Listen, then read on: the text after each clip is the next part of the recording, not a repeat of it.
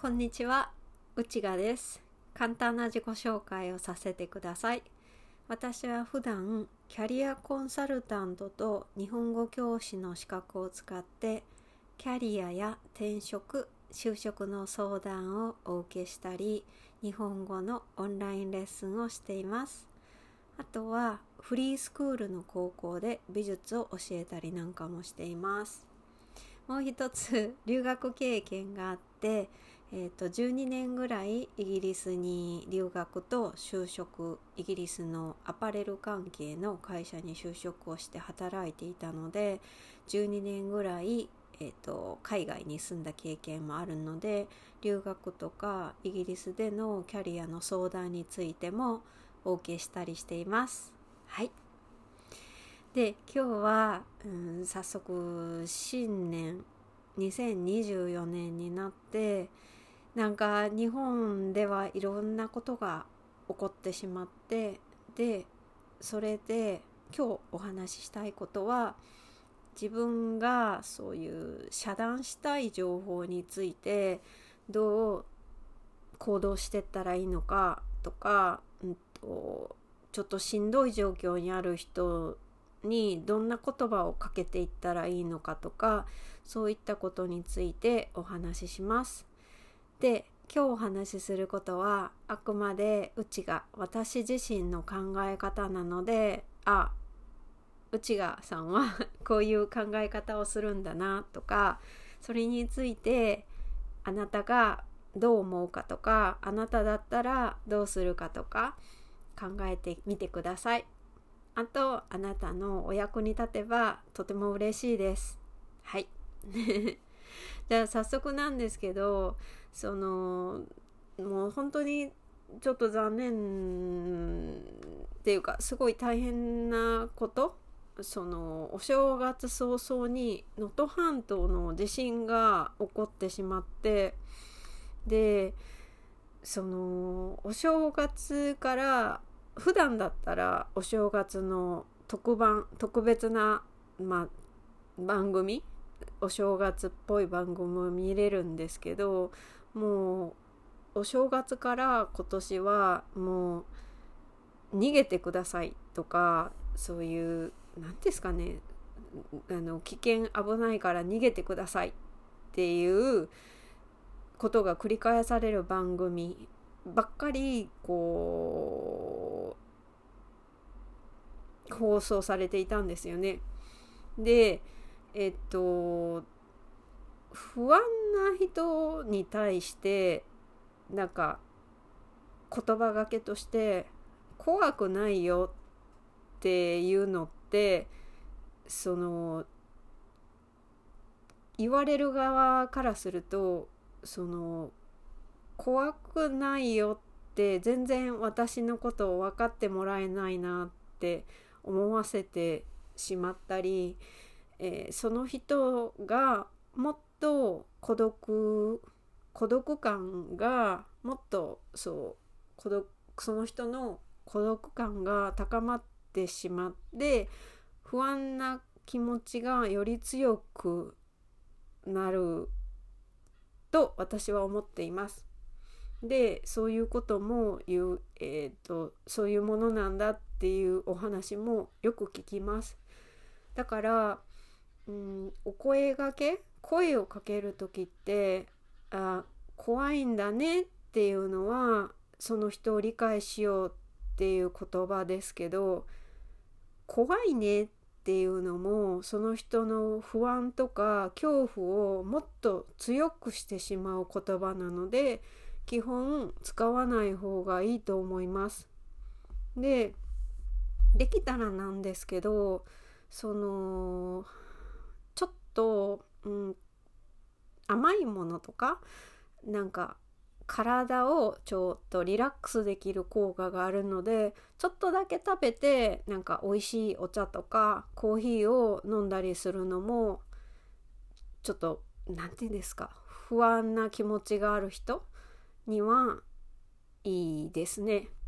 で今回すごいこの地震があって情報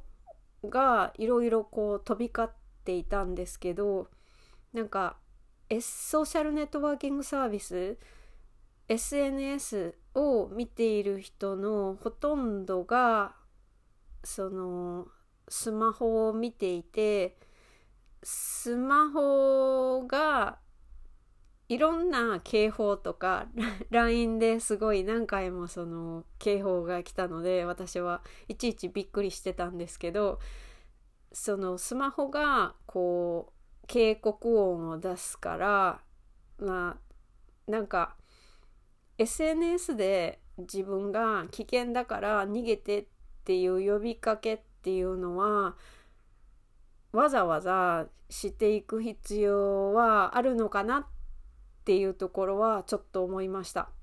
でなんかその私は今大阪に住んでいてその昔阪神・淡路大震災災っていうのがあってで今回その地震があった時にそのその時の画像とか映像もすごい SNS で拡散広げられていてすっごいそういう体験をしんどい体験をした方はむちゃむちゃそのむちゃくちゃフラッシュバック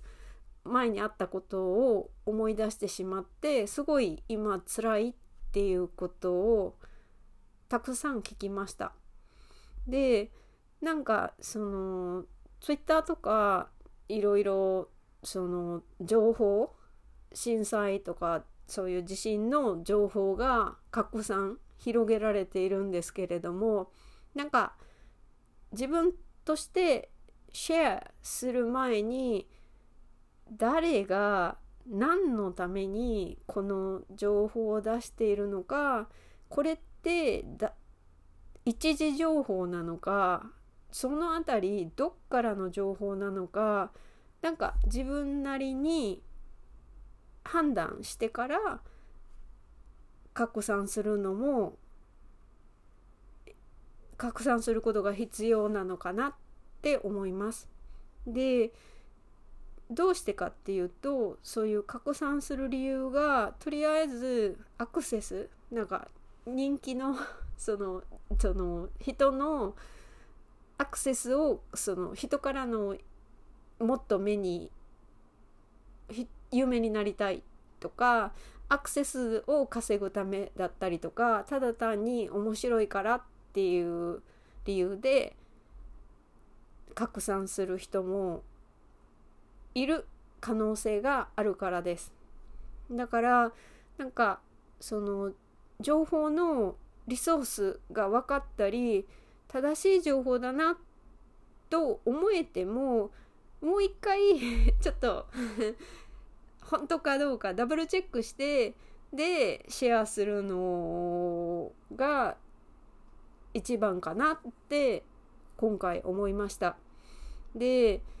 これでなんか自分の不安をこう不安な気持ちをまき散らすためだけにこう SNS でなんかつぶやいたりなんかこう情報をアップするのって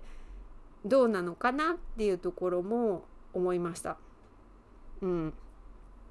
あなたは今回日本にいてなんかうんお友達とかすごい周りの人に対してどんなことを考えたとかまたよかったら教えてくださいね。でなんかうーんなんか私自身その大阪は自宅にいたんですけどすっごい住んでるマンションが揺れて怖かったんですよね。あのそのイギリスに住んでいたこともあってなんか地震がなかった時期もあったからなんか今は結構地震がすごく怖いんですよ。でなんかその大阪はまあ大丈夫だったんですけどそのテレビでずっと逃げてとか危ないってアナウンサーの女性がすごい何て言うんですかね言い方？その伝え方がすごく怖くってなんか不安な気持ちをすごくこう煽られたっていうかますますなんかこうなんか怖い不安な気持ちがどんどん高まっていったんですよね。だから何を言いたいかというとその情報今の自分とがすごくしんどいんだったらなんか例えば私だったらなんか30分に1回だけちょっとメディアを確認するとかそういう風なやり方でずっとテレビはつけないことにしました。なんでかっていうとすごい怖い不安な気持ちが高まってしまうからです。うん。あなたはなんかどんな気がしましたか？うん。なんかよかったら教えてくださいね。で、なんかもう一つなんかなんか言ってるんですけど、え、っと、2022年にキングコングっていうコンビの西野さんっていう方がそのウクライナに千羽鶴たくさんの折り紙の鶴を送るのを送ることについてなんか送らない方がいいっていう意見を言っているちょっとしたなんか事件っていうか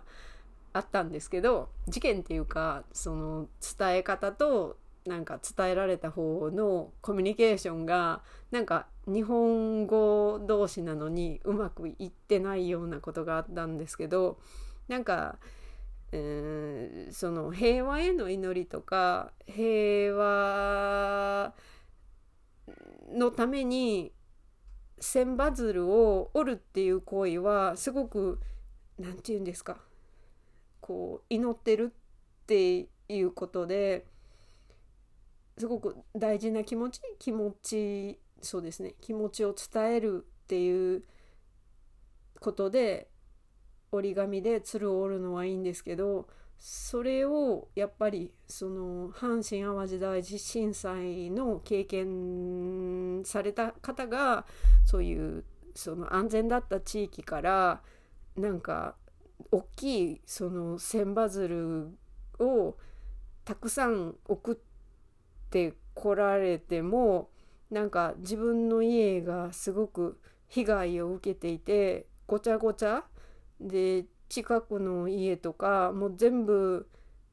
ごちゃごちゃだし瓦礫とかのそう片付ける作業をしている時に千羽鶴っていう折り紙の鶴がたくさん送られてなんかどうしたらええねんってなんか気持ちを込めてくださってんのはありがたいけどこういう瓦礫とかすっごい片付けをたくさんしないといけない時にこういうものを送られるのはなんかすごい逆につらかったっていうこともお聞きして、うん、私も、うん、そう感じるだろうなって思いました。皆さんはあなたはどう考えますか？はいで私だったら、うんと、今例えばなんですけどそのいろんな支援金を送るやり方があって例えばそういうなんか T ポイントとかそのポイントポイ活っていうものポイントを稼いだポイントを募金に使えたりもするのでなんかそのお金をお送りするのが私にできることかなって思ってます。そういう支援の私はプロじゃないからできることを英語で避難のこととかそういうのは書けるからできるけどそういうどういうふうに動くとかは自衛隊とかそういう災害関係のうんプロとしてそこで働く力はないから逆に邪魔になるからできることとかお金のこととかでなんかできることをやっていこうと思います。あとはちょっと落ち着いてきたら、ん、石川県とかに旅行してお金経済を豊かにするためになんか旅行に行ったりとかそういう形で自分ができることをやっていくのがいいんじゃないかなって今思ってます。はい。今日はちょっと雑談っていうか あの取り留めのないことになったんですけれどもあなただったらどうするかとか不安な気持ち不安な友達がいればどうするかとかちょっとまた考える機会にしてみてくださいね。はい。じゃあ、えー、っと 遅くなったんですけれども今年も内側のポッドキャストをよろしくお願いします。内側でした。